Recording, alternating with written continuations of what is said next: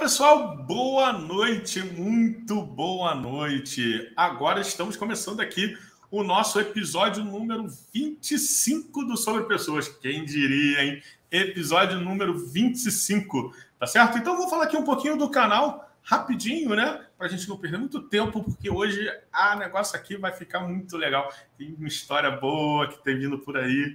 Então vamos lá. É, vamos falar um pouquinho aqui sobre o canal, né? O que, que é o canal Sobre Pessoas, né? Canal Sobre Pessoas, tá, gente? Ele tem um propósito aqui de mostrar a trajetória, a jornada, o dia a dia de cada pessoa em seu crescimento, trazer história de inspiração, de luta, de aprendizados e mostrar, acima de tudo, que somos únicos, que cada história tem a sua particularidade e, acima de tudo, que somos mega especiais. Então, esse é o grande propósito desse canal: apresentar pessoas incríveis e apresentar as suas histórias. Vamos juntos nessa jornada, gente? Então, hoje, aqui comigo, né, a minha convidada de hoje é a Sofia. Sofia, eu não vou falar tudo, não. Vou ficar só de Sofia só. É muito nome. É nem por Rude, nem pode falar de Rude, tá tudo certo. Tá certo? Sofia, é, primeiramente, muito obrigado. Muito obrigado por ter aceito esse convite, a ter aceito esse desafio de estar aqui comigo hoje, né? Nessa quarta-feira, dia 1 de fevereiro. Eu ia falar 1 de dezembro, olha só que louco. 1 de fevereiro, às 19 horas, está aqui comigo. Lembrando, gente, só rapidinho, que hoje a gente está aqui no LinkedIn, está aqui no YouTube no canal do YouTube do Sobre Pessoas. A gente está lá no LinkedIn também, né? Então, assim, a live está sendo transmitida e mais tarde, talvez hoje ainda até o final da semana, a gente está subindo também para o nosso canal do Spotify. Olha só como é que a gente está espalhando né? o negócio. Ah, tá pensando o quê? Então, vamos começar hoje aqui o nosso Sobre Pessoas, acima de qualquer coisa. Vamos começar aqui com a Sofia. Sofia, se apresenta aqui para o nosso pessoal aqui, para a gente que está aqui assistindo a gente agora ao vivo, aqui pelo YouTube, lá pelo LinkedIn, e para quem vai assistir a gente depois, que fica gravado aqui, e isso é muito legal. Sofia, se apresenta. Quem é a Sofia hoje, dia 1 de fevereiro de 2023, às 19 horas e 3 minutos? Conta um pouquinho aí. Bom, a Sofia hoje, ela é líder de projeto, né? Trabalho com TI, então estou com 34 anos. É, sou mãe, tenho uma filha de 9 anos, né, que é uma das maiores impulsionadoras aí da minha vida, que depois que ela nasceu é dali que se basearam a grande maioria das mudanças e das novas, das novas oportunidades que eu mesmo me dei, tá? E fui, como vamos falar aqui, eu fui enfermeira e hoje sou líder de projeto, né? Então, hoje sou líder de projeto de TI, trabalho com uma empresa que entrega software para seguro. Então, desde a cotação no multicálculo até a gestão do seguro ali, o prêmio final, comissão, toda a parte de gestão interna das corretoras. Que maravilha! Que maravilha. Olha só, olha só. Ó, primeiramente, agradecer aqui ó, a todos que estão aqui online e comentaram. Fica à vontade, solta o comentário, faça o comentário, vamos interagir com a minha convidada. Não me deixem sozinho aqui com a Sofia. Né? Façam perguntas, se quiserem, fique à vontade. Sofia, o canal é seu. Primeiramente, vamos agradecer aqui, ó, o Emerson. Emerson Senna, meu parceiro, meu amigo, está sempre aqui comigo. Muito obrigado mais uma vez pela sua força. Muito boa noite, meu amigo. Tid, grande Tid. Ó, para quem o Tid já participou aqui, ó, nossa pessoa. Tid, eu não lembro qual é o número do episódio. Já são 25, amigo. Eu não estou lembrando. Você deve estar lá. Foi o cara parceiro e já está junto aqui. E agradecer ao Tid por ter me apresentado a Sofia, essa pessoa maravilhosa que está aqui comigo. Ana Sheila, muito obrigado, muito obrigado pelo teu carinho, que está sempre participando aqui com a gente. Muito obrigado, um grande beijo para você. E aqui, aí, a última palavra do Tid aí, ó, é, a Sofia trabalha com TI e aplica injeção se precisar. É, rapaz, eu tenho que comprar agora uma injeção aqui. Eu tenho uma injeção, eu tenho que tomar sempre ela muscular de 10 em 10 dias. Se caso eu não conseguir aqui, partiu Guarulhos, não é isso? É, Guarulhos. Partiu Guarulhos, qualquer 20 minutos eu chego lá. Então é isso. Muito bom, Sofia. Muito obrigado aí por estar se apresentando aí pra gente. Mas eu vi aqui, ó, a gente teve uma prévia de uma conversa nos bastidores, que aqui tem bastidor, gente. Mas não tem nada combinado, né? Aqui a gente sabe que o Sobre Pessoas, a única coisa que não tem é a primeira pergunta. Né? O resto, dali em diante, não tem mais nada. Como eu falo, aqui não tem, né? tem nada. Aqui é só um mouse extra, um fone extra que acabou, porque o outro né, está me deixando na mão desde o, sobre pessoas anterior. Né, vou arremessar esse JBL no, no, lixo daqui a pouco. Então é isso. Bom, vamos lá. Ó, Fernanda Campos está aí com a gente. Ó. É, desejo sucesso a vocês. Maravilha. Obrigado, Fernanda, pela participação. Vem junto com a gente aí. Então vamos lá. Sofia, vamos, chega de, de apresentações e vamos ao que interessa. Né? Então vamos lá. A gente sabe que a primeira pergunta aqui grande do, do, do Sobre Pessoas é uma só. A primeira grande pergunta é a única pergunta que, gente, que eu faço, que é certeza que está lá e todo mundo que já está aqui assistiu os 25 episódios, é sempre a minha pergunta. Me diz um pouco, a gente descobriu quem é a Sofia hoje, né? Dia 1 de fevereiro, né? A gente já descobriu quem é a Sofia. Mas a Sofia, ela não nasceu assim. Ela já simplesmente apareceu, trabalho com projeto, trabalho com agilidade, trabalho numa empresa de seguros, eu também trabalho numa empresa de seguros, mas enfim. Então, assim, é... a Sofia não nasceu assim, ela não apareceu assim, do nada. Né? Nasci e pronto. Me diz um pouquinho, quem era a Sofia lá na infância? Quem, o que, a Sofia pensava lá com 10 aninhos de idade? A, a Sofia já pensava em trabalhar com informática? Trabalhava em ser gestora de produto? Trabalhava com agilidade? Essa menina lá de 10 aninhos pensava nisso ou não? Não, gestora de produto jamais, né? Mas eu tinha alguns sonhos, né? Como naquela fase em que a gente vai ser cantora bailarina, né? Eu nunca tentei ser cantora bailarina, mas eu dizia para minha mãe que eu ia ser engenheira de software ou eu ia ser médica obstetra. Então, acho que eu sei, eu consegui jogar aí mais ou menos com isso aí. Eu falava, não, mãe, ó, eu vou ser. Eu, porque primeiro eu tive uma fase que eu queria fazer as pessoas nascerem, né? Aí depois eu passei por uma fase onde eu era muito ligada na questão, eu era muito do anime, né? Era aquela pessoa que assistia Cavaleiros do Zodíaco e tal, e aquilo tudo sempre para mim estava muito ligado à inovação, e eu sempre estava indo atrás. O meu pai, apesar de não ter trabalhado com isso, ele era formado que na época era processamento de dados. Né? Então ele sempre trouxe essas coisas novas para gente. Então, para né, há 30 e tantos anos atrás era tudo novo, né? Então ele sempre trazia, ah, então sempre em casa tinha um, eu brincava com MS-DOS em casa, de ficar batendo planilha pro meu pai no MS-DOS, entendeu? Tipo, um negócio muito doido. Que ele que na época eu falava, não, então, então eu queria ou ser engenheira de software ou queria ser médico obstetra. Minha mãe disse que tem uma fase que eu queria ser médica veterinária, e eu já não sei, né? Isso lá com 10 anos de idade. Mas aí a vida desenrolou bastante, né? Depois disso. É, passei por vários outros rompantes, inclusive quando eu ali na minha fase dos 17 anos, mais ou menos, né? Que é quando você está para decidir o que finalmente você quer fazer. Eu tinha uma dúvida clássica que não passava, uma dúvida clássica que não passava nem por obstetra, nem por, por engenheira de software. Eu resolvi que eu queria ser filósofa. Gente, calma aí, para. para. calma aí. Eu vou, eu vou chegar aí, eu vou chegar aí, calma aí. Vamos voltar um pouquinho. Vamos voltar. Tá, um vamos lá. Vamos lá. Mas me diz uma coisa. Apesar, hum. que, apesar que Cavaleiro do Zodíaco, o melhor cavaleiro era o Cavaleiro Aquariano, né?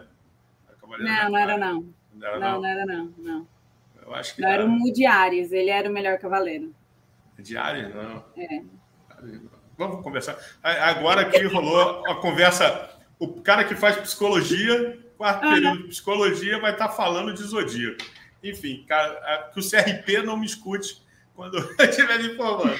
Mas show. Mas vamos lá. Mas olha só que interessante. Então quer dizer que você lá com 10 aninhos, seu pai, seu pai era, vamos dizer assim, analista de sistemas ali, né? Naquela época, e você tinha essa visão já de. É, é o que é legal é que é, ou trabalhar com software, seja ele em qual área. Opa, caiu alguma coisa aí. Quem sabe faz ao vivo, Sofia. Acontece isso. É, é muito legal, né? Você eu queria trabalhar com software ou ser ou, ou, trabalhar na área médica, né? De certa forma, como uhum. enfermeira, ver alguém nascendo e tal. É muito legal isso. Mas me diz uma coisa, e como é que era essa Sofia?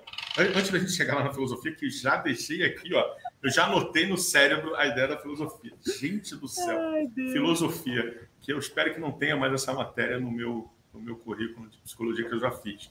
Mas vamos lá. É... Mas me diz uma coisa, como é que era a Sofia, né? essa menina, caraca, no, no, no meio dessas, dessas loucuras entre software e saúde, né? ciências exatas de saúde, né? Já ah, tudo bem que tem muito por causa do pai, né? E quase sempre a gente segue aí um pouco essa visão uhum. dos pais. É... Mas me conta aí como é que era essa Sofia no colégio. Era uma menina agitada, sonhadora, visionária, porque é, é, é, é, tudo bem que tinha essa ideia da animação, né? Da ideia do novo o tempo todo. Me conta um pouquinho aí dessa, dessa da menina Sofia, vamos lá, assim. Olha, eu quando criança sempre fui uma criança eu posso dizer tranquila? Acho que eu posso dizer que eu era uma criança tranquila, tá? Todo mundo é... era uma criança tranquila. Não, na verdade. Minha mãe sempre dizia que eu era igual o boi sonso, sabe? Que o boi sonso ah. é aquele que arromba a cerca. Então eu ia bem quietinha, ali, e aí quando você via a casa tava pegando fogo, entendeu? Então eu nunca fui, eu nunca fui a pessoa de fazer barulho. Eu sempre fui a pessoa de fazer as coisas. Era diferente. Então, Entendi. Então, era, o cão que ladra não morde, era eu, entendeu? Eu era o cão que mordia. Então, quando minha mãe via, o pau já tinha quebrado, a arte já estava feita e não tinha reversa, né? Não tinha mais o que fazer de diferente. Uhum. É, é, sempre fui uma criança muito ativa, né? Tanto que acho que do o quadro de cicatrizes que eu carrego, ele é alto, né? Porque dá até flechada na cara eu já tomei, rapaz. Porque aqui Como casa, assim? Como assim? Não brincava assim, light, né? Era, eu, eu, meu irmão, eu tenho um irmão mais novo, né? Uhum. É, na verdade, eu tenho dois irmãos. Eu tenho uma irmã que é seis anos mais velha que eu, e tenho um irmão que ele é 360 dias mais novo que eu. Né? Então. Entendi. A gente brincava muito. Aí um dia, meu pai resolveu levar a gente para fazer um passeio em família. E a gente foi para Embu das Artes, né? Tá. Em Embu das Artes, meu pai deu um arco e flecha para cada um, porque é super normal você presentear crianças com arco e flecha, entendeu? Entendi. E um dia a gente brincando em casa ali na mesma semana, né? De ah, esse é o meu minha toca, aquela é a sua. O meu irmão deu uma flechada na minha cara. Entendeu? Literalmente, a flecha, a flecha entrou aqui, assim, e aí eu, minha, conta minha mãe que só fez eu correndo com a boca aberta e a flecha para cima, tipo, né? Oi, tudo bem? né? que faremos aqui? E a gente morava no meio do mato, porque na real eu morava em Santa Isabel. E uhum. não era na cidade, era num condomínio afastado da cidade, sem carro, tipo, uma coisa muito doida, né? Porque a, minha, a nossa vida sempre foi muito, muito doida para chegar onde ela está hoje. Uhum. Sempre foi doida. E aí a minha mãe teve que tirar a flecha, limpar e fazer ponto falso, porque a dona Janete, ninguém pode com ela, né, minha? Não pode. Então, ela que fez todos os cuidados lá. Então, então cicatriz eu tenho um monte, na cabeça, no cotovelo, no rosto. Eu, então, assim, acho que eu brincava um pouquinho. Acho que eu não era uma criança tão quieta assim, não, tão tranquila. Tranquilinha, né? Não, na infância acho que não. Na adolescência, minha mãe disse que eu sou a única filha dela que não deu trabalho. Mas é porque ela não faz ideia do que eu posso ter aprontado nesta fase. Não entrarei em detalhes, porque como ela pode estar assistindo e a gente ainda mora na mesma casa. é melhor não? Não, vamos preservar. Melhor preservar, né? Pode ser que alguma coisa de alguns anos atrás pode é... rebater hoje, melhor deixar isso para lá. Não, né? é que uma vez uma amiga minha fez assim: não, porque naquela época que você namorava o fulaninho, aí minha mãe olhou, minha mãe ensinou assim, nessa época você tinha 14 Outro. anos, eu. Não era namoro, não era namoro. Você não era muito nova. Eu falei, mãe, eu tô com 35. Você Esquece. vai agora, um negócio de 20 anos atrás? Esquece, já foi. Ela tá doida, essa menina bebeu. E ainda falo, ainda como diz aí a galera do direito e tal, é, já prescreveu até o crime, já. 20 anos já prescreveu. Foi. Ai, gente. Já era. Mas muito bom, muito bom, muito bom. Arteira, né? Doce é. menina arteira. Ah, maravilha. Mas e, e, como é que era, e como é que era a Sofia no colégio? Tranquila, estudiosa? Eu, eu sempre fui estudiosa, né? Estudiosa não. Segundo os professores que eu tinha, porque sempre vai ter a, a o parâmetro. A segunda né? O inteligente da família é meu irmão. Eu sempre fui esforçada. Uhum. Era o que os professores diziam na, na, na, nossa, nas reuniões de pais e mestres. Falaram, não, não, o inteligente é o Henrique, a Sofia ela é esforçada, ela dá, ela corre atrás e ela dá conta do rolê, mas inteligência ali tá faltando, né? Mas eu sempre gostei muito de ler. Isso foi uma prática que eu aprendi com a minha mãe. Então, eu lia muito, muito mesmo. Eu, com 11, 12 anos, eu chegava a ler cinco livros de uma vez só. Então, assim, eu estava lendo um livro, aí ficava, sabe aquela parte do livro que você fala, tipo, não aguento mais? Aí fechava ele, lia, começava outro. E aí eu ia de um em outro até eu resolver que, peraí, vamos voltar para o primeiro? Aí voltava para o primeiro, continuava lendo e assim eu finalizava todos os livros. Então eu lia muito, né? Sempre muito, todo quanto era tipo de tema. Minha mãe, ela tinha uma biblioteca, literalmente uma biblioteca enorme em casa. Né? É, não tinha lá aquele caráter de biblioteca, mas ela sempre teve estante de livro e muito livro de romance. muito livro de romance nacional, romance policial. É, então tinha muita coisa. Então, por exemplo, é, é Amado Batista? Não, não é Amado Batista, é o cantor. Qual que é o nome daquele mas... lá que escreveu Capitão de Areia? Eu sou ruim de nome, gente. Sou péssima. Não, eu vou procurar aqui. Não é com memória fotográfica, mas nome de pessoas não é comigo. Qual o nome do livro? Ah, o livro Capitão de Areia. É, a, a, ah, não vou lembrar agora. É, então, a coleção dele eu li todos os livros. Todos os livros. Ela, Jorge Amado. Jorge, é Amado. Era Amado, viu? Era Amado. O nome Só não era o Batista, era o Jorge. Era o Jorge, não era o Batista. Tá ótimo. É, então, assim, ela tinha coleções inteiras de autores brasileiros, então eu sempre li muito, muito mesmo, né? Até hoje, quem tem a coleção de livros sou eu e quem ensina a filha a ler sou eu, né? Então, sempre foi nesse sentido. Em casa, sempre o mais importante era estudar. Claro, quando minha mãe não queria que eu fizesse faxina. Quando ela queria que eu fizesse. Nossa, ela... ó, o Tid já dando aula de quem foi Amado Batista. O Amado Batista, gente! Olha lá, vai ficar para sempre. Vamos regravar o episódio? A gente pode começar de novo? Ah, era. ah, a é. A piada vai ficar para sempre agora. Meu Deus. Ficou, ficou. É... E aí. Então, fora quando ela queria que eu estivesse fazendo faxina, o importante era estudar. Entendeu? Sim, boa. Porque, né, tudo na, como dizia mamãe, você tem que pagar o ar que você respira. Então, faça o favor é... de fazer tá as obrigações. Mas não está errado, não. Não está errado, não. Não discordo. Não. Então, eu era, assim, estudava muito, mas eu também aprontava bastante. Apesar de eu sempre ter estudado muito, na época da escola, ali na adolescência, eu, fui, eu joguei handball durante alguns anos e joguei xadrez também. Né? Então, eu competia as duas modalidades. E de competição, né? Jogou xadrez de forma competitiva. Sim, sim, na, na questão escolar, né? Sim. Mas joguei xadrez de, de forma competitiva a ponto, a ponto de. É, fui para competição no interior, né? Para jogar contra times do, de São Paulo no interior ali. Cheguei na época, acho que a gente foi quarto lugar do estado de São Paulo como time de xadrez feminino. Então, Legal. jogamos sim. Como no handball eu nunca consegui muita coisa, sempre joguei muito, gostava de sentar bordoada nos outros na quadra, mas é, no xadrez alto, né? teve mais sucesso. É, no xadrez tive mais sucesso. Então, sempre fiz todas as. Fiz tudo isso, né? Estudava bastante, jogava bastante, fazia uns motins, né? Porque na escola ali, quando teve uma fase que eu saí da escola na escola particular eu já era do motim, né? Sempre fui do motim e fazia bastante bagunça ali quando fiz ali meus 13 anos, já estava numa fase mais puxada na bagunça. Tenho alguns amigos que eu carrego até hoje por causa disso. Uhum. E aí, quando eu fui para o ensino médio, né, que é hoje, que na nossa época era o colegial, eu Segundo grau, né? fui para a escola do estado, né? E aí no estado eu descobri o quão, ru, quão aluna ruim eu era. Porque de ótimo, de excelente aluna, esforçada, engajada na escola particular, a minha mãe foi chamada na reunião dos piores alunos da sala na primeira reunião do ano. É isso porque eu comecei atrasada. As aulas começaram em fevereiro, eu comecei em março. Em abril teve reunião e minha mãe estava lá porque eu falava demais, eu atrapalhava os outros alunos e eu ficava incitando revolta. Essa era eu. Então eu cheguei ali já causando naquele ambiente onde eu achava que as pessoas eram muito ruins e eu descobri que a pessoa ruim era eu. então essa foi a Sofia adolescente. Fiz bastante arte, cabulei muita aula nessa época, muita mesmo.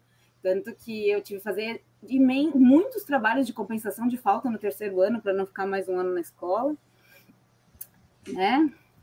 ah, né? Fazia, e aí uma outra coisa, mas por que que eu fazia isso, né? Para mim, ah, isso, na época fazia muito sentido e hoje segue fazendo. Eu militava no movimento estudantil na época, né? Então, ah. eu militava no movimento estudantil em Guarulhos e uma parte em São Paulo aqui, pelo PT, né? E aí a gente fazia formação de grêmio escolar, ensinava como é que faz, discutíamos política com os adolescentes da nossa idade. E aí Bacana. ensinava para eles como era importante formação de grêmio, para que, que servia o papel social. Então, para isso tinha que ser feito em que horário? Em horário de aula. Sim. Então, a gente saía da aula mais cedo, ou nem estava, é. e ia visitar os amiguinhos nas outras escolas. Entendeu? E aí a gente fez um grande trabalho, né? Quem me acompanhava era minha prima, a gente estava na mesma sala, a gente tinha um uhum. pessoal que a gente fazia parte junto. E a gente fazia, então, visitei muitas escolas a pé, andei muito a pé nessa Guarulhos, porque a gente não tinha dinheiro para ficar andando de ônibus. Sim, sim. Então a gente andava muito a pé e fomos para tudo quanto é lugar de Guarulhos para mostrar, falar, ó, dá para ser assim, vamos fazer assim. Se você tiver engajado politicamente é melhor. Vamos olhar que se você, você tem, tem o seu papel que você também precisa fazer. E se você não fizer Sim. o seu papel como estudante, as coisas começam a não funcionar da base. Então, por isso que eu faltei bastante na escola e tive que fazer um montão de trabalho de compensação de falta. Ah, mas bacana, bacana, bacana. Agora, agora começa a fazer um pouco de. Agora começa a fazer um pouco mais de sentido. A ideia. Não, agora começa a fazer um pouco mais de sentido quando você fala da filosofia, né? Sim. É, é, dependendo, dependendo de como você pensar a, a, filosofia, a filosofia ela vem a partir desse, é, desse engajamento popular, né? É, muitas matérias, muitas matérias de humano aí, trazendo um pouco, ela tem a base da filosofia, né? A gente tá, vai ter que falar de Aristóteles, Platão, Sócrates, a gente vai ter que falar um pouco desses caras. Mas aí, beleza, cara, maneiro, muito bacana ver aí a, a Sofia, né? Quem olha assim, né, gente? É, parece, tá tranquila, mas o negócio ali, a adolescência da Sofia, aos 16 anos ali, a Sofia já botava fogo em ônibus. Brincando, gente, pelo amor de Deus. Fogo em ônibus não, mas vamos, vamos trocar vamos, de assunto. Vamos trocar de assunto, né? muito bom. Mas bacana, bacana. Não, mas assim, é, é muito legal você ter é, essa visão, né? Essa tua infância ali sempre muito próxima e, de certa forma, um engajamento em cima de uma causa, uma causa de melhoria, né? É, hoje, Sim. sem querer trazer política aqui para não sobre pessoas, muito fora isso, mas hoje você tem muito engajamento sem causa, né? Assim, Sim. existe uma causa sem. Quer dizer, engajamento sem causa não. Existe um engajamento por umas causas que não fazem muito sentido, né? Tipo, enfim. Sei lá. Por causas que foram vendidas superficialmente e às vezes as é... pessoas não entendem nem por que, que elas nasceram. Porque elas existem, é. O famoso, o famoso, a famosa ideia dos porquês, né? Por que, que você está fazendo isso? Não sabe. Não consegue responder três porquês. Imagina os cinco, né? Mas enfim. Mas show. E aí você chegou ali no final, acabou de botar fazer todo esse processo ali. Aquela menina mega ativa ali, ativa, arteira, é, enfim, curtindo a vida ali de, de, uma forma bem, bem positiva, de certa forma é, tracionando. A leitura sempre muito engajada dentro da sua, da, da sua vida ali, Sim. né? E, no, uma coisa que eu sempre falo é leitura, então a, abre abre a vida, abre as visões, abre uma série de coisas, independentemente de qual seja, acho que o tipo de leitura e e falando é, que vem de casa, né? A leitura que vem de casa, a leitura da mãe, a leitura do pai, de alguma forma, acho que é uma leitura muito, muito boa, né?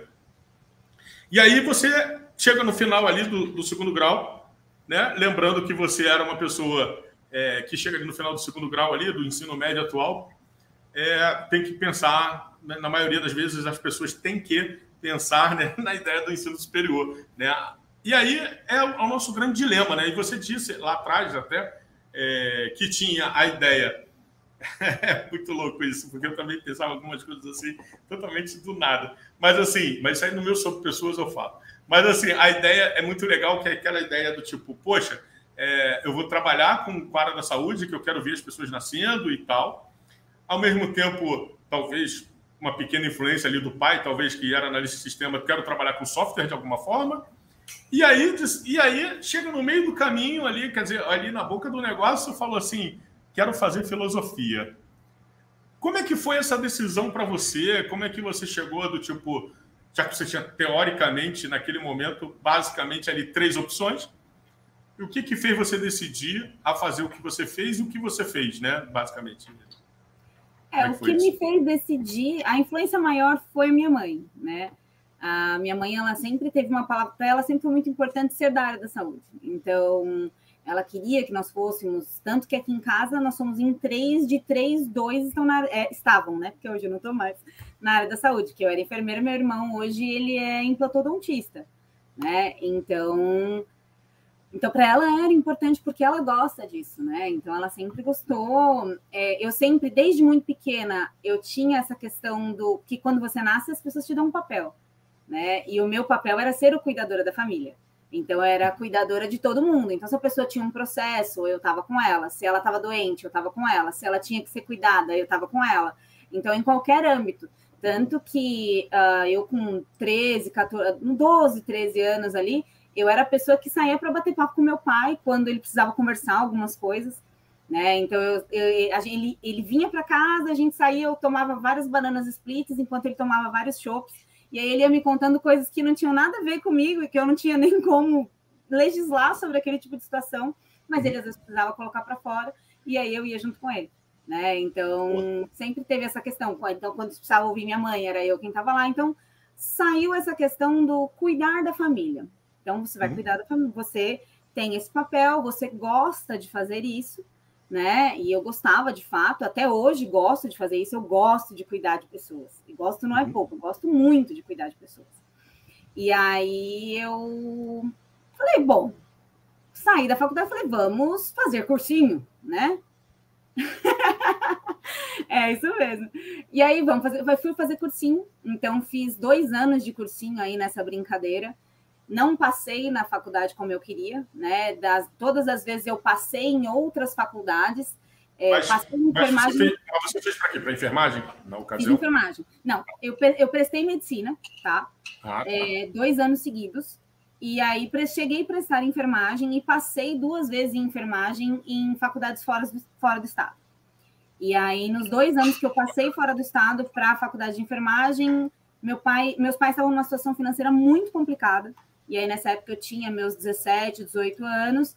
É, foi uma época assim que meu pai tinha fundido o motor de caminhão, era o único caminhão que ele tinha, porque meu pai nunca trabalhou com processamento de dados. Meu pai se formou na faculdade, ele trazia essa ideia para gente do ser formado e atuar com aquilo que você fez. Porém, meu pai, quando voltou da faculdade com 20 anos, ele pegou o caminhão que meu avô tinha e foi para o mundo e nunca mais voltou para outro lugar, entendeu? Meu pai teve várias empresas de transporte, mas ele nunca, ele sempre foi muito antenado com, ele sempre tinha que ter alguma coisa que processasse para ele. Mas, né, então ele tinha lá os, os, programas dele, era sempre muito importante, mas ele nunca trabalhou com isso, né? Ah, é? Eu pensei não. que você me enganou. Não, não. Você me enganou. Você me enganou. Não. Tide, ela, Tide, ela me enganou. Mas legal, então seu pai era caminhoneiro, vamos dizer assim, eu trabalhava com área. Bacana, Meu pai era caminhoneiro. E ligado, e ligado no, no, na, na, visão de. Sempre, sempre. De meu, pai, meu pai era visionário. Meu pai sempre foi um homem muito visionário. Né? Dizem que é uma característica do aquariano, né? Ah! Um homem visionário. Aí, e aí ele, né, sempre trouxe para a gente essa questão do não ter o medo, né? E foi onde a gente foi para cima sem medo. De qualquer forma, quando tava, eu passei nas faculdades, né, nas duas vezes que isso aconteceu, a gente estava numa situação financeira muito ruim em casa. E o meu pai não quis deixar eu ir, né? Então foi assim, pai, mas eu passei, a faculdade é, é feder... não, você não vai, porque eu não vou ter como te sustentar, eu não tenho como mandar dinheiro para você, você vai ficar. E aí mais um aí, tal, batalhava, fiz cursinho mais um ano. Aí no ano seguinte aconteceu a mesma coisa. No terceiro ano foi onde eu comecei a trabalhar.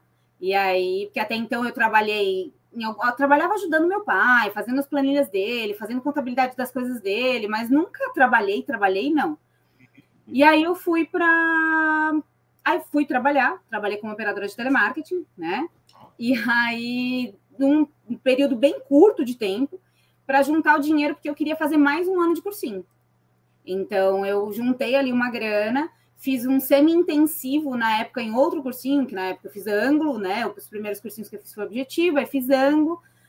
E paguei, fui, fiz. Ainda assim, não deu medicina, mas eu passei para enfermagem, tá? Então, aí foi onde eu fui fazer enfermagem. Fui fazer enfermagem, fiz pelo ProUni, inclusive, né? com 100% de bolsa na PUC em Campinas, era integral, que era uma outra loucura, porque a pessoa que nos anos anteriores não tinha dinheiro para ir, como é que ia ter nesse? Mas aí dessa vez eu fui meio sem medo, né? Eu namorava uma, um rapaz, esse rapaz morava em Campinas já, a gente já se conhecia há mais de um ano namorando aqui. E aí eu falei, pai, na boa, eu tô indo embora. Aí ele, não, não, não dá. Eu falei, eu tô indo. Eu tô indo, porque se mais uma vez eu não for, eu não vou nunca mais. Mas sua mãe sabia desse namorado? Esse ela sabia. Ah. Esse ela sabia, tava tudo certo. Esse eu já estava com quase 20 anos, né? Já não tinha mais.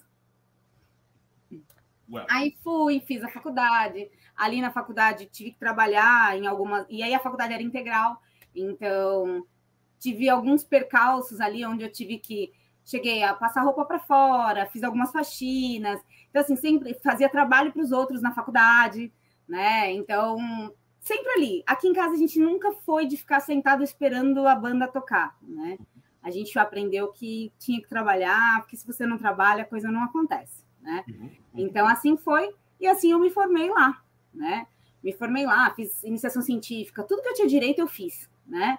Trabalhei, fiz, tinha minha bolsa de 100%, e me formei ali nos meus quatro anos, linda, bela e formosa, sem nenhum tipo de problema.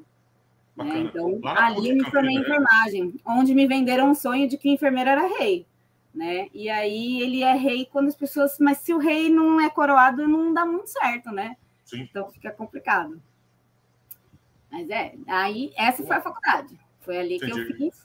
E tive um comecinho de alguma ideia do que poderia ser trabalhar com informática, né? Na época, que era só informática. Uhum. Né? Eu, eu, estudei num colégio ENIAC aqui em Guarulhos, né? Então, aqui a gente tinha um colégio que tinha uma formação técnica voltada para a área de TI. Então, a gente aprendia algumas coisinhas ali. Um mas, Sofia, mas, mas, Sofia, vamos, vamos voltar aqui rapidinho. Mas quando você sai, quando você se formou lá na PUC de Campinas, tá. você se formou ali enfermeira e tal, beleza. E aí, como é que foi essa, essa brincadeira? Você já começou a trabalhar na área de enfermagem? Não, de jeito nenhum, porque é é, a faculdade não te garante emprego, né? Não tem sim, sim. Eu lembro que a minha maior revolta no último ano da faculdade era o papo do mas depois que você se forma, você tem que fazer uma pós-graduação. Falei, não, não, não tem. A venda casada, não, não né? tem. Não, mas você tem. Falei, gente, eu acabei de fazer quatro anos de faculdade, pelo amor de Deus, não tem condição de eu fazer uma pós, eu não tenho condição de fazer uma pós. Isso não vai existir na minha vida agora. Como é que. Enfim, voltei para Guarulhos, né? Porque eu me formei em Campinas, morei lá aos quatro anos, voltei para Guarulhos, e aí eu fui trabalhar em outras coisas. Comecei a procurar emprego como enfermeira, mas é muito difícil de encontrar. Não é uma coisa fácil de encontrar, as pessoas não ficam dando oportunidade para quem não sabe, né? Isso é uma coisa muito difícil de você encontrar hoje em dia. Né? Na época, então, há quase 15 anos atrás, era mais difícil ainda. Então, você, com toda a experiência, com toda a recomendação que eu tinha, não serve, porque as pessoas querem experiência prática. Sem experiência, você não começa a trabalhar. Então, eu levei dois anos, quase três anos, para arrumar meu primeiro emprego como enfermeira. Tá? Caramba, é, depois de formada, quase depois três anos de formada. Depois. Depois de formada, nesse... procurando emprego sempre, e aí nesse meio tempo fui fazer outras coisas, né? É, e nesse meio tempo, como é que... Trabalhar. Nesse meio tempo, eu fui assessora de casamento, eu trabalhei com evento, eu fiz captação da Lei Rouanet. Eu, o que você puder, olha, tem várias coisas que eu sei fazer, que guardadas no meu saquinho do sei fazer. E aí trabalhei, fui ali trabalhando com diversas coisas. Aí, antes de conseguir meu primeiro emprego, isso que eu falo dois anos e meio, num hospital, tá? Uhum. Nesse ínterim, eu dei aula, né? Então, eu cheguei a dar aula para técnico de enfermagem. Então, eu dei ali, acho que quase um ano de aula. É, fui. Ah, como é chama? responsável técnica numa casa de repouso, que é o pior pesadelo que um enfermeiro pode viver. É um negócio muito interessante isso agora, né? É, sem, sem, querer te, sem, sem, querer te cortar, mas é, é, muito interessante o que você falou. Eu fiquei dois anos, né? vamos lá, você se formou, aí você uhum. ficou dois anos sem emprego. Né? Assim, desculpa. Quase dois anos sem atuar como enfermeira, propriamente dita, né? Ali. Beleza? Beleza. Uhum. Uh, mas é interessante que, para ser enfermeira, você, você, não, você não tinha, teoricamente, né, capacitação para ser uma enfermeira, capacitação para você ter a oportunidade de ser enfermeira, ok? Mas você dava aula para enfermeiros. Eu dava aula para os técnicos de enfermagem. Dá. E aí eu pergunto, não é meio contraditório isso? é totalmente contraditório, mas a maioria, assim, a maioria, não vou chutar a maioria aqui, que é um número muito grande, mas tem uma grande parcela de recém-formados que dão aula em, em colégios, em escola técnica. Uma grande parcela, tá? Não é uma parcela pequena, não. Porque o mercado, porque na verdade o cara quer a sua teoria, né? Então ele quer a teoria que você trouxe da faculdade, a teoria a gente tinha. Eu, por exemplo, como me formei lá na, em Campinas, a PUC ela é uma faculdade muito boa, né? Sim. Então, com dois, no segundo ano, eu já fazia estágio dentro do hospital. Então, a gente já colocava a mão na massa no segundo ano. Então, eu saí Sim. da faculdade praticamente sabendo fazer tudo que eu precisava fazer. É, diferente da maioria das faculdades que você tem aqui para São Paulo, ou as, as outras faculdades, né? É, as pessoas vão pôr a mão na massa nos últimos seis meses, depois de quatro anos, né? Eu coloquei a mão na massa durante quase três anos inteiros. Né? Então, ali a gente sai com bastante coisa, né? Para trabalhar e para funcionar. Então, então, em hospital mesmo, foram dois anos, quase três, para eu conseguir um primeiro emprego. E aí fui trabalhar no já e já fui direto para um hospitalzão, né? Que é um orgulho da vida da minha avó foi eu ter trabalhado no Hospital das Clínicas de São Paulo. Mamãe falava isso para todo mundo. Ah, minha filha é enfermeira no Hospital das Clínicas de São Paulo. Ah, meu Deus do céu, que bonitinha. E aí lá eu trabalhei oito anos, né? Que foi onde eu fui. Aí foi onde eu fui trabalhar num lugar que eu não queria, tá? Uhum. Porque durante a faculdade eu descobri que eu detestava obstetrícia que era o que eu acabei fazendo, né? Porque... É, e você gostaria de. E, o detalhe, teu sonho, teoricamente, seu sonho de é, criança é, era ver as pessoas nascendo, né? E, na verdade, e você odiava obstetrícia. Na verdade, eu, passei a odiar a obstetrícia porque eu tinha uma professora muito legal que me ah, odiava. E aí ela dava uma pegada animal no meu pé na faculdade e, nossa, foi pesado passar na matéria dessa mulher. Mas passei, estamos aí, seguimos, né? Sim, Passou sim. a vida. E aí, de lá, cheguei no hospital. Tinha, eu lembro na época quando eu entrei, eram quatro vagas, quatro ou cinco vagas, nós entramos em cinco enfermeiros, eram três vagas para obstetrícia, uma para clínica cirúrgica, que era a minha especialização, e a outra para pronto-socorro. Aí tinha um enfermeiro obstetra, um enfermeiro de pronto-socorro e três pessoas que não tinham especialização, além e, e eu com especialização em clínica cirúrgica e duas sem especialização. A diretora da área chegou e fez assim: vocês três vão comigo, né? Ele vai para não sei aonde, você vai para não sei aonde. Aí entramos no elevador e eu fiz assim para ela: Liga, a gente vai para que área, né? Ela, vocês vão para obstetrícia. Aí eu, não. Não. Ela, não, você vai sim. Você tem uma carinha de obstetrícia. Eu falei, carinha de obstetrícia. Eu falei, tá bom, né? E aí foi onde eu fui aprendi a amar aquilo que eu fui fazer, de verdade, né? Então, aí, ali eu me especializei em alto, no alto risco, né? Que a gente lidava só com gestação de alto risco. E foi onde eu acabei fazendo a pós-graduação em obstetrícia trabalhando lá. Fui apaixonada por aquilo que eu fazia durante anos, né? Bacana. Então, ali, é, a maior parte da minha vida até hoje eu passei lá dentro. Né? Então, eu passei naquele emprego e trabalhando com obstetrícia. Gostava muito de fazer tudo que eu fazia e sempre gostei muito de cuidar das pessoas, e não só no âmbito do cuidar do paciente, cuidar da minha equipe. Então, eu estava ali, então eu estava sempre preocupado como é que a equipe tá. Teve sim uma fase da minha vida que eu era uma pessoa intragável, e aí que se alguém do passado me assistir ou estiver me assistindo, as pessoas sabem, porque um dia algumas delas falaram assim, Sofia, a gente orava para você ou melhorar ou sumir. ou sumir, porque você era impossível de lidar, né? Mas aí depois, com o tempo, a gente aprende, né, a ser gente. Sim. E aí foi onde eu aprendi a cuidar das pessoas. E no mesmo lugar onde um dia as pessoas oraram para eu sumir, quando eu fui embora, as pessoas choraram porque eu estava indo embora e não tinha pessoas que cuidassem delas mais. Então uhum. foi muito doido isso aí, né? É, passei aí quase nove anos trabalhando lá, então. E passei. Só no mesmo, basicamente no mesmo hospital, no, no Hospital das Clínicas? Basicamente anos. lá como enfermeira, né? Basicamente lá. Depois eu passei num outro período num outro hospital, que não vale a pena comentar, mas passei no outro hospital. E aí, mas, e aí foi dali que eu saí voando de lá, porque eu tive certeza mais do que nunca que eu tinha que ir para outro lugar, né? É, okay. No Hospital das Clínicas foi onde eu tive ali uma primeira questão voltada com a, o, é, com a questão de implantação de software, né? A gente tá. teve lá a implantação do sistema que eles usavam, que eu não vou citar o nome. Ok. E aí o sistema chegou do nada para pessoas que tinham 28 anos de carreira pública e que não sabiam nem digitar, né? E aí a gente teve que passar, passou por todo um período de implantação, as pessoas tiveram que aprender a utilizar primeiro o computador, depois o que era um e-mail de verdade, para depois conseguirem entrar, e aí a gente fez parte dessa montagem, né? É, da, de, é, trabalhei lá no sistema, no centro obstétrico, por exemplo, fiz toda a questão de como as telas tinham que funcionar, como é que era o próximo passo, o que, que faltava. Então, fiz todo esse desenho ali junto com eles naquele período e uma, uma parte da multiplicação. E aí foi onde o olho brilhou a primeira vez lá atrás. Falei, pera, acho que eu posso fazer outra coisa. Eu acho que. Porque aí a gente fica na questão, né? Do. Mas eu já estudei tudo isso. Eu já me formei até aqui. Por que, que eu vou fazer diferente, né? Ou eu vou fazer diferente, eu vou começar do zero.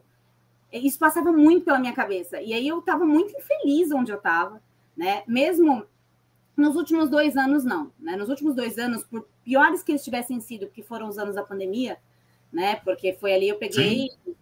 Ali 2000, final de 2019, 2020 inteiro lá dentro do Hospital das Clínicas, né? Na verdade, a gente estava numa outra unidade que era no Hospital Universitário, porque a gente teve que dividir equipe, mas eu tra... ali, mesmo ali foram os, foram os melhores, foram anos ótimos, os dois últimos, né? Uhum. Mas antes desses dois, três últimos anos, a minha vida era infernal né? Era um ambiente de trabalho horroroso, inóspito, as pessoas não ajudavam as pessoas, as chefias eram complicadíssimas, é, assédio moral para tudo quanto era lado.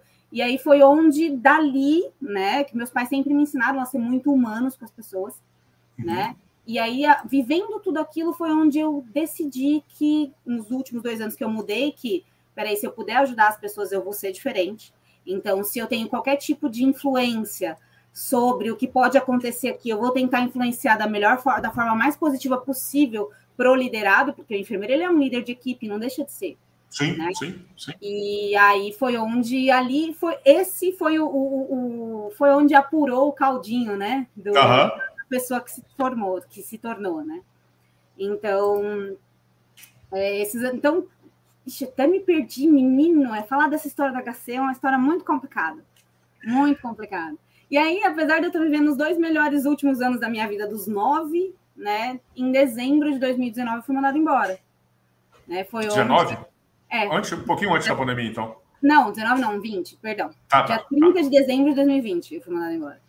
E aí, assim, né? Toda aquela questão do. A equipe adorava trabalhar comigo, tinha uma questão de liderança ali implícita. É, você todo, todo o processo de inovação, as pessoas, não, olha, a gente vai fazer isso aqui novo, você topa? Vamos. Não, vamos. E aí, aí é onde você prova, né, que você é só um número. Então, aí a, o número foi mandado embora. E aí eu já tinha aquele brilho lá, já tinha toda uma questão que eu precisava sair, mas como os dois últimos anos estavam sendo muito agradáveis, eu tinha me acomodado de novo. Hum. Né? E aí foi onde eu falei, não, pera, eu preciso procurar outra coisa. Falei, mas não, vamos dar chance para um outro hospital. Às vezes era ruim só aqui. Aí fui trabalhar num hospital que dizem que é um dos melhores de São Paulo, que todo mundo sonha em trabalhar lá, e eu de fato ouvi a vida inteira as pessoas falarem que o meu sonho é trabalhar nesse lugar. Eu uhum. trabalhei lá acho que por seis ou oito meses. E eu pedi demissão sem olhar para trás. Né? Pedi demissão uhum. sem olhar para trás. Óbvio que eu já tinha, né, iniciar, já estava ali. Quando eu iniciei lá, acho que logo que eu passei na experiência, eu já estava ali fazendo os cursos, né, para fazer transição. Que aí foi onde eu falei: pera, a gente consegue fazer outra coisa. Aí eu tenho amigos que trabalham com agilidade, então sempre eu tinha alguns amigos que trabalhavam em outras empresas de agilidade, uhum. e a mulher de um amigo meu, que são muito, um casal muito querido, ela estava iniciando o processo de transição. E aí ela falou: pô, eu tô vendo isso aqui, o que, que você acha? Eu falei: hum, pode ser interessante. E aí eu sempre estava conversando com eles e ele contando tudo que ele fazia, como é que era, como é que acontecia, como é que isso. Fala, caraca, posso fazer isso? Isso pode ser bom, eu já fiz isso lá atrás com um viés diferente, eu posso fazer isso. Uhum. E aí eu comecei o processo de transição, trabalhando nesse hospital novo.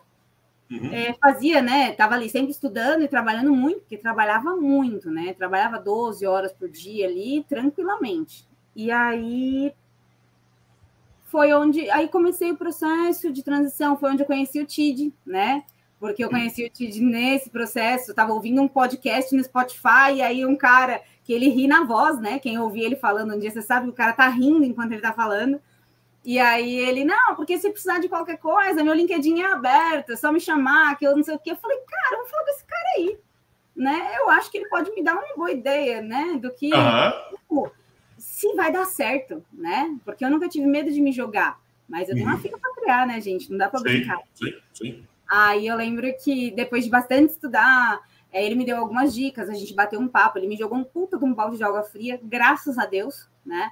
Porque todo mundo vende é, uma imagem de que, ah, porque o agilista, o agilista é 5D, né?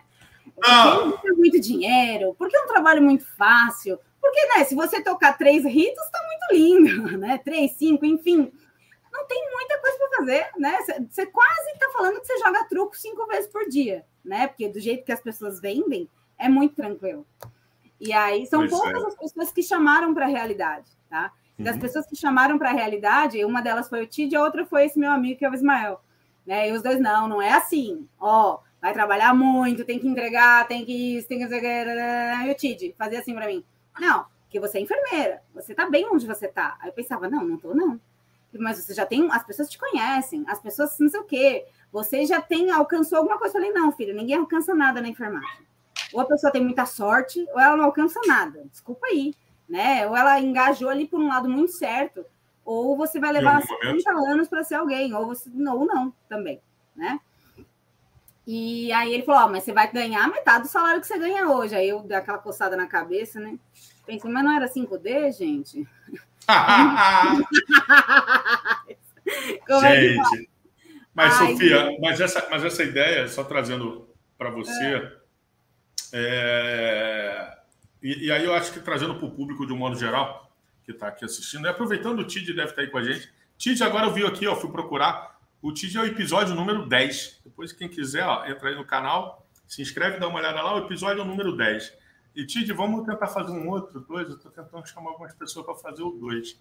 Mas vamos lá. Então, o que acontece? É, é, é muito legal isso, porque você ter colocado é, para as pessoas aqui que estão que assistindo a gente que não, não, não, trabalham com agilidade ou, ou que estão totalmente fora, existe, existia uma propaganda, né? agora eu nem sei como é que está, porque eu deixei de acompanhar determinadas pessoas, em determinadas situações. É, eu deixei, porque tem algumas pessoas que não vale a pena você.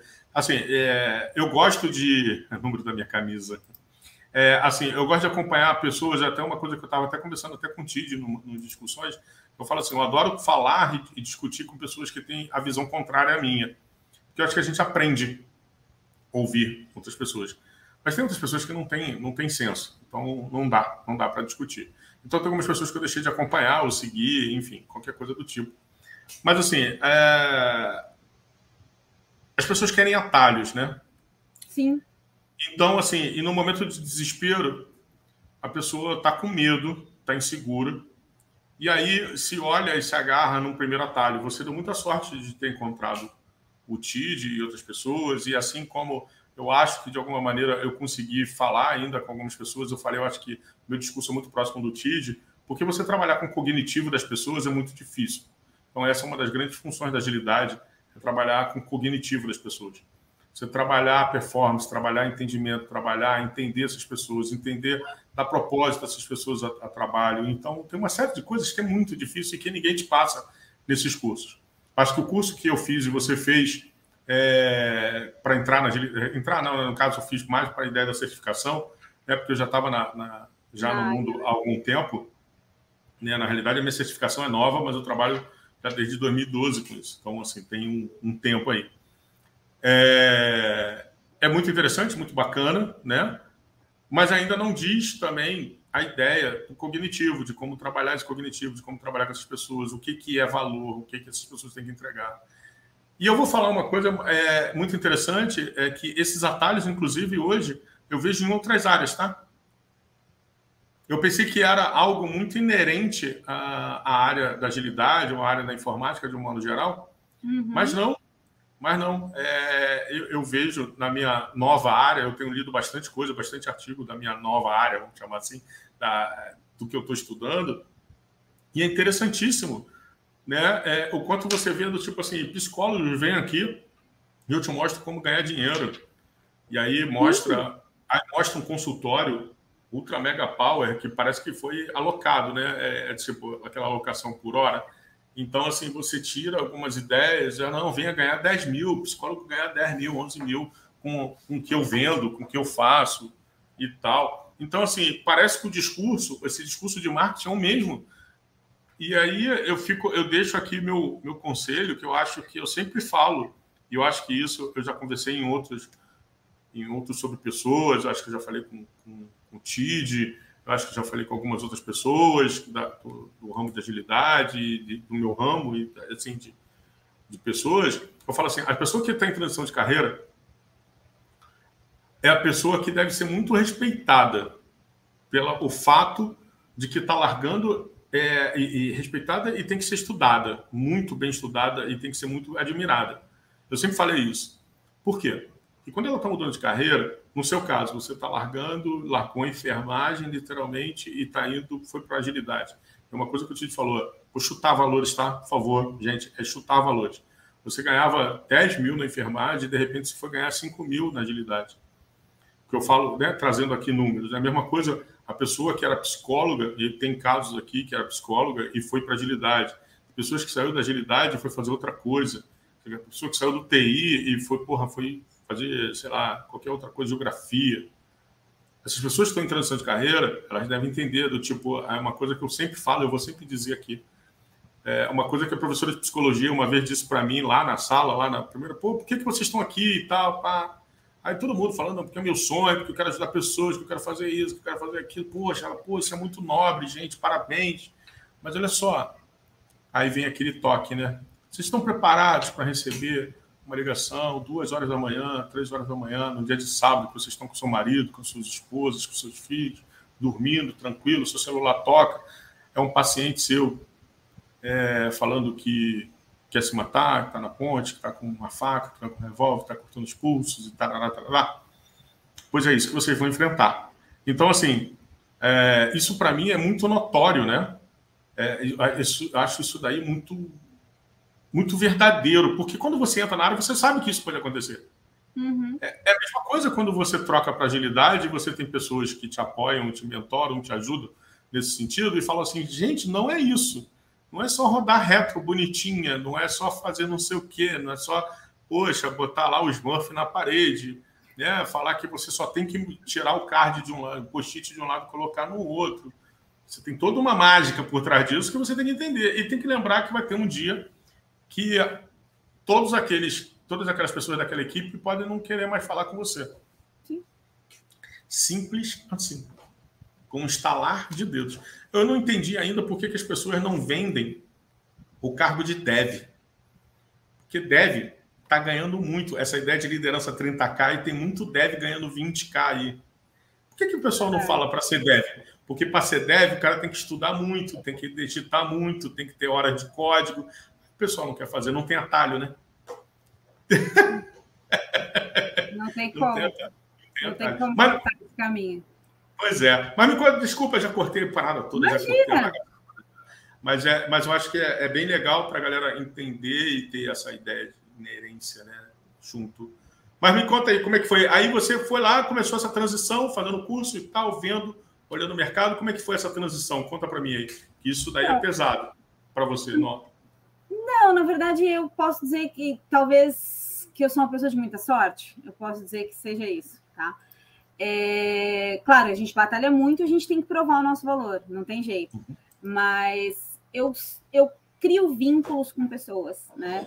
E aí eu tenho uma grande amiga, por exemplo, que é minha amiga hoje, que é minha par, que ela acredita em mim, né? Então foi mais ou menos assim. Eu cheguei um dia batendo papo com ela, a gente se reencontrou. Ela, não, porque eu tô trabalhando numa empresa assim, assim, assado, né? Eu falei, ah, então, eu tô fazendo, tô estudando, tô fazendo a transição, tá, tá, tá, tá. olhou pra mim, aquela fez assim, você tá maluca? Aí eu falei, eu, por quê? Ela, você tem certeza que você quer fazer isso? Não, porque você trabalha lá, não sei uhum. Aí eu falei, cara, eu quero, eu não quero mais fazer o que eu faço, é, não tô feliz fazendo o que eu faço, eu sei que eu posso entregar mais, entendeu? Eu sei que eu posso entregar mais para as pessoas, para o mundo, porque eu tenho vontade de fazer diferença. Nunca quis ser só mais uma, entendeu? Não, nunca quis ser só mais uma pessoa que está lá. E tal. Aí ela ficou olhando para mim, a gente bateu mais um papo. Ela falou: tá, deixa, deixa no gelo. E aí segui, fui estudando, tá, tá, tá. Passou ali um período. Aí um dia ela falou assim: está currículo arrumado? Eu falei: tô, e eu estudando e trabalhando nos produtos e tal. Ela falou: então uhum. me manda. Aí mandei o currículo para ela Ela falou: a gente está contratando aqui, a vaga é essa, a empresa não é ágil, é isso, isso, isso, isso, isso, mas eles querem contratar um Scrum Master. Falei, tá. E ela falou, eu também, eu sou Scrum Master do outro produto. Falei, tá bom, beleza.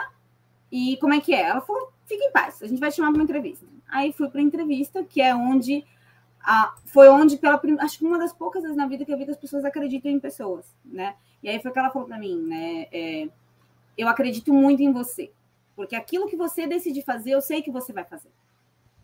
Então foi onde ela foi, vendeu o meu peixe, né? Uhum. E aí eu segui na venda do meu peixe, então eu fui, conversei lá com o gerente, com a gerente de desenvolvimento, com o gerente de produto, que eram as pessoas que faziam a contratação para vaga, e eles quiseram que eu assumisse o cargo lá. Então, né, que na verdade era um Scrum Master, que na verdade era um gestor de projeto, que na verdade era um gerente de pessoas, de pessoas não, né, que eu tô exagerando, mas eu era essa pessoa que cuidava de um monte de gente ali e tinha uns projetos para entregar.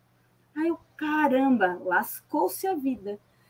Como é que faz Aí isso? Aí eu agora? olhei, falei, quer saber? Por um segundo eu fiquei, e agora? Eu vou mesmo? posso ficar aqui deitadinha na minha posição fetal, nessa profissão que eu não gosto. Uhum. Falei, é mas isso não é minha cara. Aí cheguei no outro, foi, passei a entrevista, tudo, e fui pro processo, sem medo. Falei, não, agora tem que ir. Até é, algumas pessoas falaram, é, mas para você foi muito fácil porque você foi indicada. Falei, não, acho que não, né?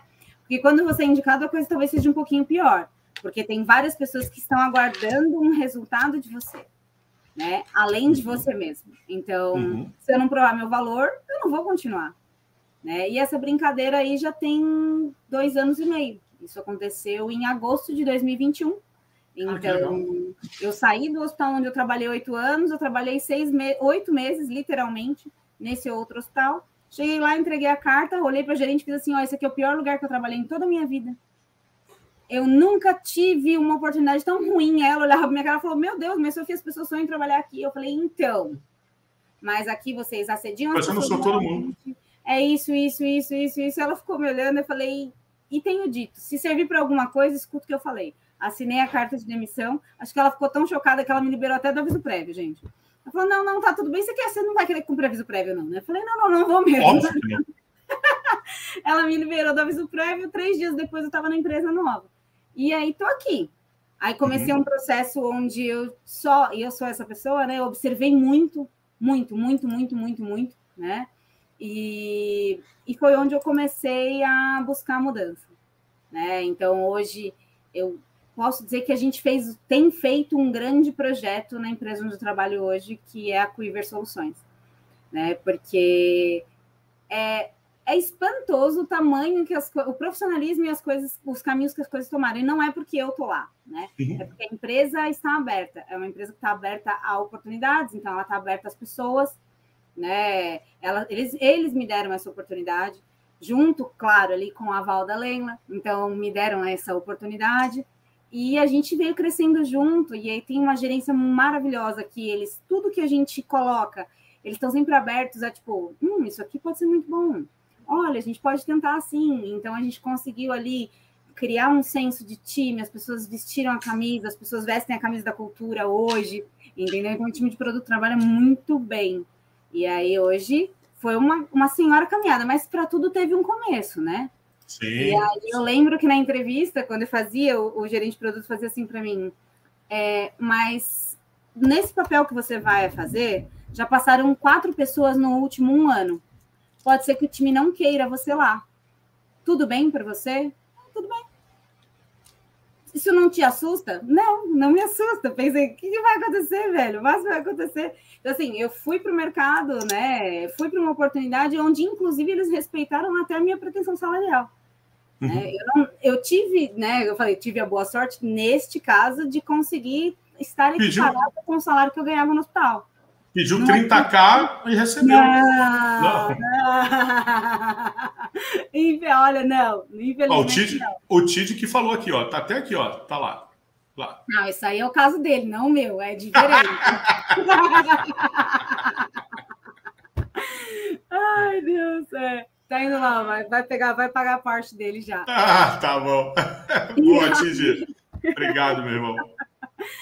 É, e aí, então, eles respeitaram todo esse processo, né? Então, uhum. isso foi muito bom. Então, isso que você falou da pessoa que está em transição, ela tem que ser respeitada, eu posso dizer que eu vivi isso.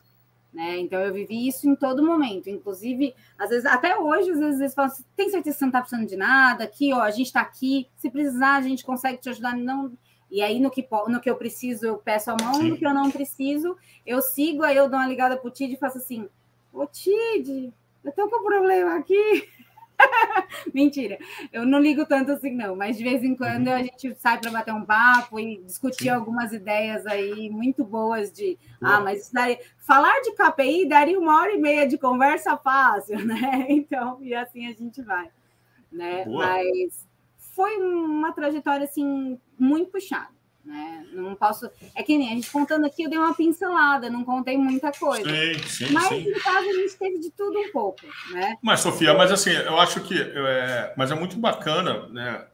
Fazer aqui, tipo, um, fazer tipo uma retro aqui. Né? Mas é muito interessante, assim, se você parar para pensar, vamos, vamos analisar a jornada, de um modo geral. É, pegar uma retro aqui rápido do que a gente conversou hoje. Poxa, pensa, você era uma garotinha lá de 10 anos, 11 anos, enfim, uma, garotinha na infância, a menina Sofia ali, que era uma menina que estava ali, poxa, demandando energia, tinha uma. É, interessante, né? Como você falou, era uma menina que estava muito ligada à tecnologia, a uma pessoa que estudou tecnologia, mas que a função, a, a, a vida dela não era de tecnologia, né? Era uma função de uma pessoa que era caminhoneira e tal, mas estava tava muito, muito interessado em, em, fazer isso acontecer, Não que, é. era um, que era um caminho, né? Poderia ser um caminho, né? um, um direcionamento. E é uma pessoa que sempre leu muito. futuro, então a gente tinha que estar ligado ao futuro. É, né? exato. Como todo... Porque meu pai veio de uma condição financeira que meu avô sempre trabalhou muito, então nunca uhum. foi nada muito abastado. É, aí a gente teve ali uma ascensão financeira durante um período onde a gente tinha tudo, Uhum. E de repente a gente não tinha nada.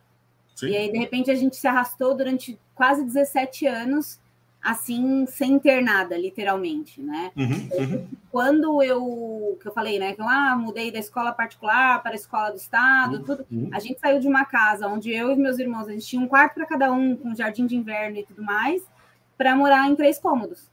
Então, é, íamos. Tanto que o dia que a gente fez a mudança, a quantidade de caixa que entrou dentro da casa ficou um corredor para entrar só. Não uhum. dava para entrar as pessoas, entendeu?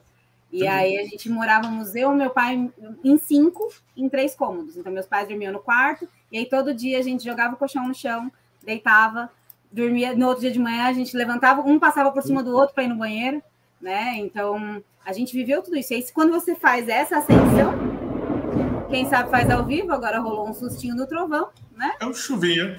E aí então, teve toda essa questão também, né? E aí, sim, sim, sim. É onde e, assim... precisa manter. Se você não tem ali foco para se manter, é onde a gente, muita gente acaba se perdendo nesse caminho, né? É verdade. E assim, e é muito legal, porque se você vê que a visão, apesar de toda a dificuldade, a visão era de futuro, a visão era de apoio a você, né? A você e a vocês, seus irmãos, inclusive, a família, sim. de um modo geral. E aí você sai né, de uma pessoa cheia de dúvidas, né, do tipo área de saúde, eu vou para informática, área de saúde porque talvez um pouco da influência da minha mãe, né, da, da, sua mãe, né, perdão, da mãe, né, no caso, né, é, talvez da área da tecnologia por causa da visão de futuro do seu pai e tal, né, e, e, e de repente filosofia por causa das causas que você é, defendia ali no, no, no ensino médio, né, teve essa guerra, essa dificuldade, eu falo guerra no bom sentido da palavra, na guerra da, de, de, lutar, de tentar conquistar, de fazer alguma coisa para passar numa,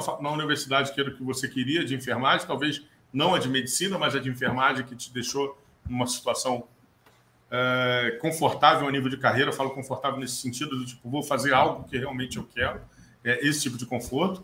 Você fez uma grande faculdade, que, que é a PUC, em Campinas, também numa grande cidade, volta, passa pelos intempéries né, de é, aqueles intempéries do sonho, do tipo, cara, eu vou me formar, vou sair da faculdade, mas na realidade a faculdade ela quer fazer uma venda casada para você, que é vender Sim. uma pós-graduação, que é a venda de um sonho, É, não, com a, com a graduação é ok. Talvez o cara, talvez se tivesse alguém da PUC agora, nesse momento aqui, falaria assim: ah, mas aí, né, é porque não fez a pós, né?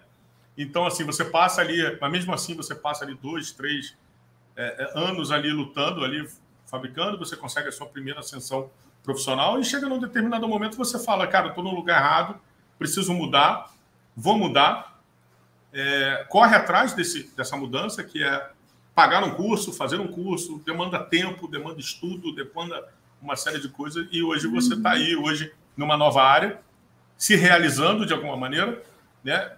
realizado em alguns pontos, se realizando em outros. Né? Então, assim, bem-vindo ao mundo corporativo. Né?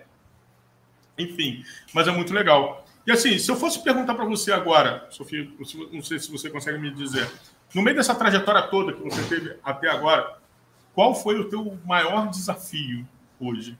O que você diria de ser o teu maior desafio? São vários, ok. Mas assim, se você pegasse todo mundo, colocasse assim numa caixinha e falasse, putz, esse aqui foi meu maior desafio de carreira, de vida, seja o que for, seja de carreira, de vida, enfim. Como é que, como é que seria Olha, isso? Olha, eu, eu não sei se eu conseguiria colocar um. Eu acredito tá. que o maior desafio para mim seriam dois, tá? Tá. É... O primeiro maior desafio foi a transição. Tá? Então, isso quando eu fiz a transição, que eu vi que eu estava fazendo, de fato, né? Você tá ali na beira e você vai pular, eu dei uma surtadinha assim, falei, meu, o que, que eu tô fazendo agora? E tava numa fase muito complicada. É, meu pai com câncer, é, esperando um transplante de fígado, a gente indo para o Hospital das Clínicas levar ele toda semana. Então, tinha uma, um monte de coisa acontecendo ao mesmo tempo. Né? A minha filha, que era a referência masculina, paterna da minha filha era meu pai. Então, tipo, toda uma loucura acontecendo, né, aqui. E a gente fazendo transição. E eu lembrando, a, na minha cabeça rebombava muito a questão do gerente falando para mim, mas as pessoas não vão, talvez elas não te queiram lá. Né? E aí, alguns meses depois, né? E aí, e esse fruto eu colhi muito rápido, graças a Deus. Uhum. Porque antes de eu passar na experiência, eu já tinha colhido o fruto de ter conseguido chegar no lugar e ter conseguido ver que as pessoas as pessoas verem que o meu trabalho ali tinha um valor e que eu era uma pessoa que tinha valor e que eu tinha valor para entregar para elas, né? E eu lembro de uma das pessoas que trabalha comigo hoje, a gente trabalha muito junto, né? Eu, e aí ele virou mim assim, cara, o dia que o Júlio falou para mim que a gerente de projeto, que ele chamava de, que ia entrar, era enfermeira, eu falei, ah, pronto, ele enlouqueceu. Agora esse produto acabou né? O gerente ficou louco, né? O gerente ficou louco. Ele falou, agora já era, não, acho que eu vou ter que começar a procurar emprego, assim. Uhum. E aí, e logo, e aí para a pessoa te falar isso é porque ela assumiu que de fato ela estava errada no pensamento dela, né? Sim, e aí sim. hoje a gente trabalha muito junto, a gente tem uma admiração um pelo trabalho do outro, assim, descomunal. Né? Então, e todos eles foram, né? várias vezes escutei isso. Então, esse fruto eu colhi muito rápido. E para mim foi o meu maior desafio foi a questão da transição, né, como carreira. O meu segundo maior desafio foi a construção de como foi feito o tratamento, a, a, o processo que a gente acabou enfrentando com a questão do tratamento do Covid, tá? Então, a questão ali que, por exemplo, a gente um dia eu estou trabalhando aqui neste prédio que fica ali em Perdizes, no centro de São Paulo, e aí no dia seguinte eu sou avisada numa lista, num grupo de WhatsApp, que part... depois de amanhã ou eu tenho que ir para o Butantan trabalhar no hospital universitário e junto com toda com 80 pessoas da equipe e todas as pacientes que foram transferidas de ambulância. Tipo, porque elas não podiam estar em contato com o Covid e isso aí, sabe, tipo, um negócio muito louco. Então, aquilo para mim foi muito impactante. E a transformação daquilo tudo que as pessoas foram para lá é, revoltadas, né? Porque, tipo, como assim eu fui transferida de unidade, né? Outras foram com muito prazer, porque graças a Deus eu vou ficar longe do Covid. Então foi um misto muito doido e aí consegui transformar tudo isso numa equipe que aprendeu a amar fazer o que fazia ali naquele lugar, porque eles já amavam o que faziam, mas amavam fazer o que faziam naquele lugar, numa enfermaria improvisada dentro de uma biblioteca, num, sabe assim, é, isso foi muito, muito louco. Foi um desafio engrandecedor como pessoa. Tá? Nem Imagino. como mas como pessoa. Sim. Acho que a área, de, a área da saúde, né? Acho que ela passou por inúmeros desafios, né? No meio desse, desse negócio todo, né?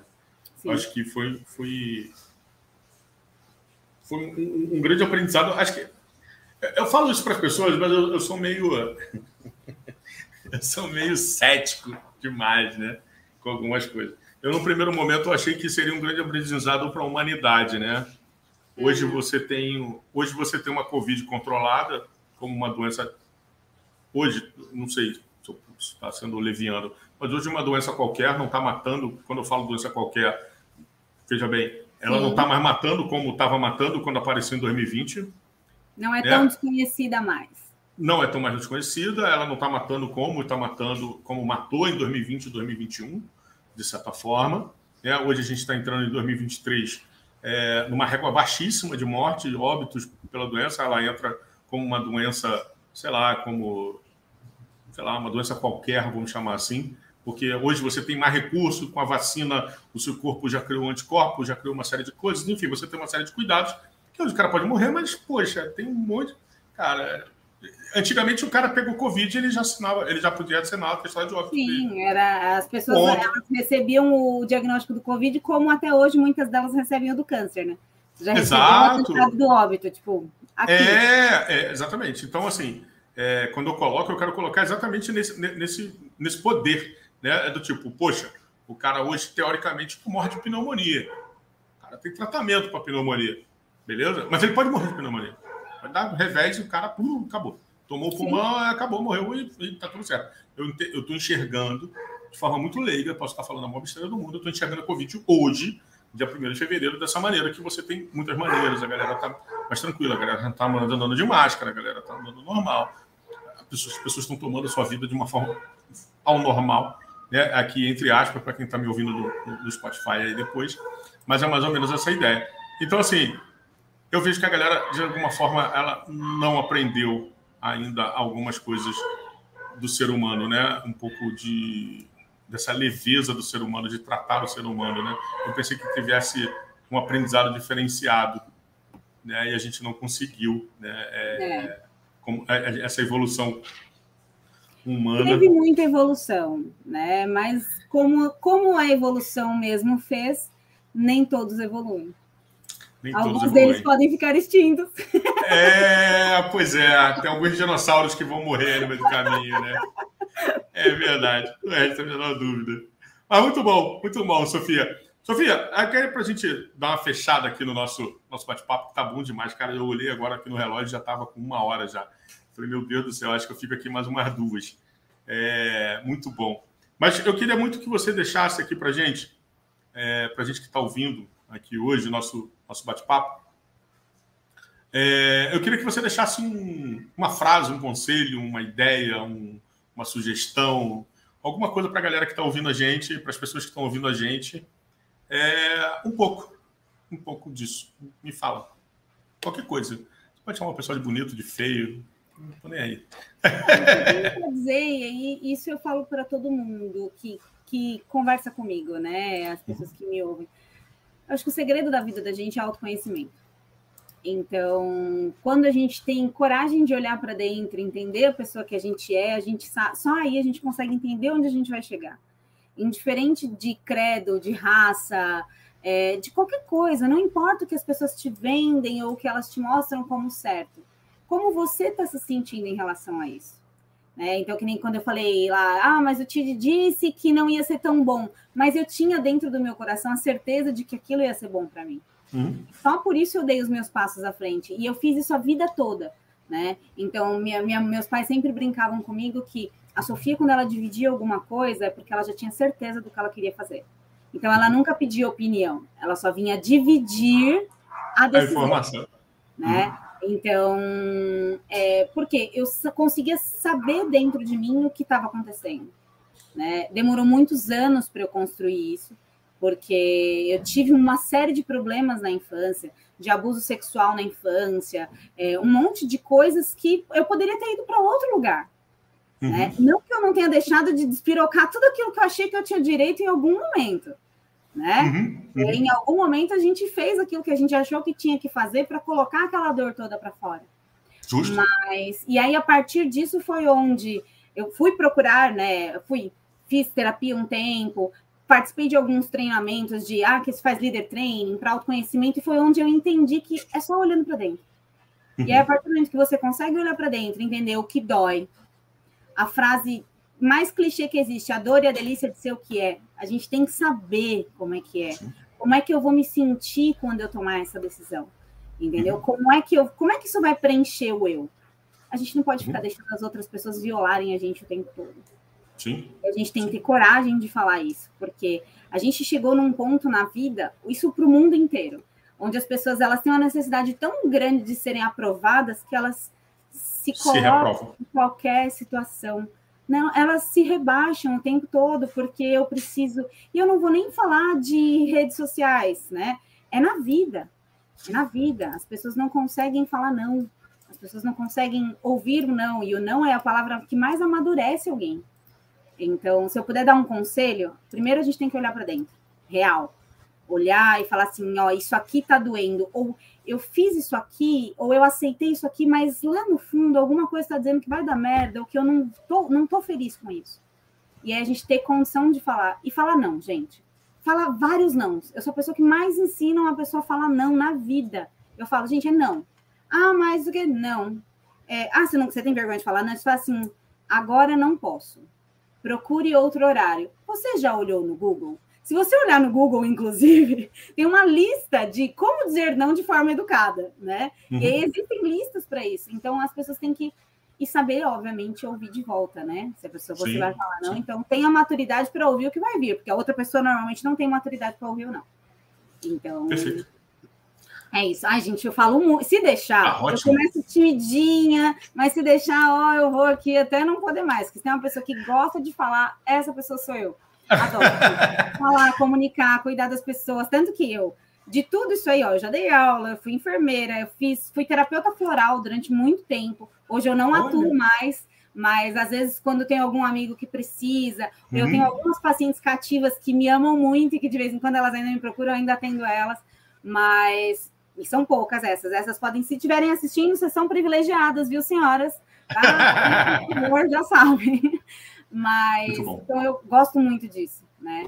E é isso, a gente para. Mas, mas, uma, mas uma coisa muito legal, Sofia, só para a gente encerrar, e aí, se for o caso, depois você, eu te dou espaço para colocar mais coisa.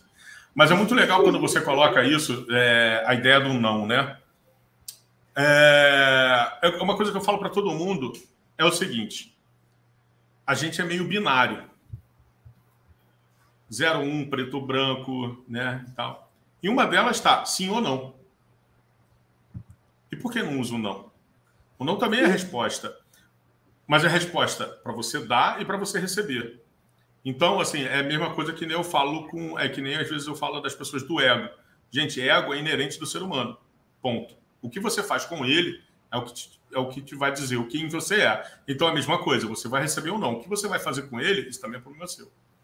Um outro detalhe muito legal que você coloca, Sofia, que eu acho que é muito um encaixe que às vezes eu tenho, é, eu também tenho essa, acho que, obviamente, até porque esse foi um dos caminhos que me levaram para a psicologia de alguma forma, de estudar psicologia, né? Eu ainda não sou psicólogo e tal, enfim, mas que me leva à psicologia e a entender a esse processo é como ajudar o outro. Mas uma coisa que eu vou dizer é, para todos, de alguma forma, para deixar em algum momento, é que antes de ajudar os outros, não se esqueça jamais de se ajudar. Porque você só pode entregar aquilo que você tem. Sim. É ver a ideia da caridade, como algumas pessoas falam, e aí, independentemente de religião, eu não posso fazer caridade se eu ficar passivo de caridade. Então, isso quer dizer, eu não posso, se eu tenho um quilo de arroz dentro de casa, eu posso até entregar meio quilo para você, 250 gramas. Eu não posso entregar um quilo, senão eu sou passivo de caridade. Então, cuidado com essa ideia. Ajudar o outro é digno, é maravilhoso, é espetacular. Mas se cuide, né? Se olhe, se observe, vê o quanto é isso. Diga não, né? Não consigo, não posso te ajudar, não tenho dinheiro, não consigo chegar até aí, não consigo te ouvir, não consigo te ajudar. Hoje que estou precisando de ajuda. Então, você consegue me ouvir? Não? Então, tá tudo bem. Eu vou procurar outro lugar. Né? Não dependa de outras pessoas, seja, tente ser independente, apesar de vivermos em sociedade. Né? Então, assim, ah, eu dependo do Joãozinho para ser feliz, eu dependo da Mariazinha para ser feliz, eu dependo de uma resposta do Joãozinho. Cuidado, dependa de você. O outro é só o outro. Né? É uma coisa, às vezes eu, falo isso, até pode parecer meio frio, né? meio ruim, mas qualquer pessoa diferente de você é o outro. Qualquer pessoa. Entenda-se uhum. qualquer pessoa, qualquer pessoa. Você se olhou no espelho, olhou, se enxergou? Então, aquilo ali. Qualquer outra imagem que aparecer é o outro. Então, é só esse detalhe que eu acho que, acho que vale para todo mundo. Dizer não é essencial, se cuidar é essencial, se observem, né? cuidem dos outros sim, mas cuide, se cuide acima de qualquer coisa, de qualquer coisa. Se coloque na frente sempre. Tá certo? Sofia, chega de filosofar. Chega de filosofar, chega de psicologia, chega de Freud, Jung e qualquer coisa do tipo. Chega desse negócio, esse negócio aqui, senão a gente já vai mais uma hora e vinte falar de Sim. filosofia. Sofia, te agradeço muito. Eu que agradeço. Muito. Nossa, te agradeço muito e, acima de qualquer coisa, eu agradeço a confiança. É, eu falo muito isso, é, agradecer a confiança de você estar aqui comigo, de ter aceitado o convite mais uma vez, né? É, de estar aqui, de estar se expondo, de estar contando a sua história, de estar contando todo esse trajeto, esse trajeto maravilhoso, dos percalços que teve aí, dessa coisa de pô, faculdade, de falta de grana em casa, que a galera passa e eu passo, você passa e um montão de gente aqui vai passar, o pessoal vai ouvir. Eu só te agradeço muito de coração.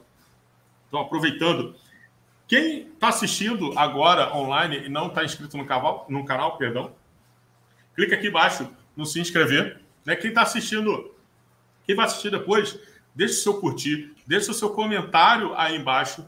Né? Clica aí, puder se inscrever no canal. Se gostou da Sofia, se gostou da galera aqui, se gosta do canal, siga o nosso canal, divulgue nosso canal. Quem quiser conversar com a Sofia, está aqui embaixo. Tem as redes sociais dela, se eu não me engano, tem o Instagram e LinkedIn. Troca ideia, gente boa. O meu está aí embaixo direto, está aqui. Tenta em breve né, eu acredito que até o final do mês, ou até o final da semana, perdão, mês não, até o final da semana deve estar lá no Spotify, né? E semana que vem, semana que vem, deixa eu ver aqui, eu, eu tô perdidinho, Sofia, perdidinho, perdidinho. Semana que vem tem mais um sobre pessoas, tem mais um sobre eu. Gente, vem um cara grande aí, vem uma pessoa grande aí, gente boa demais. Então, Sofia, mais uma vez, muito obrigado. Um beijo carinhoso. Gratidão por esse momento, gratidão por essa uma hora e 22 que a gente está aqui. Te agradeço muito. Um presente que caiu aqui na minha rede. Né? Espero poder. Aí, conte comigo sempre. Você tem aí meus contatos, você tem tudo. Agradeço a todos. Muito obrigado de coração. É o Gustavo Lima aí, Gustavo Lima aí. Parece aquele cantor, né? Mas não é não. Isso aí é quase que meu irmão. é... Um beijo, meu irmão. E Vamos nessa. Partiu? Partiu. Tchau, tchau, gente. Então, Muito beleza. Obrigado. Um beijo. Obrigada, valeu. Nada.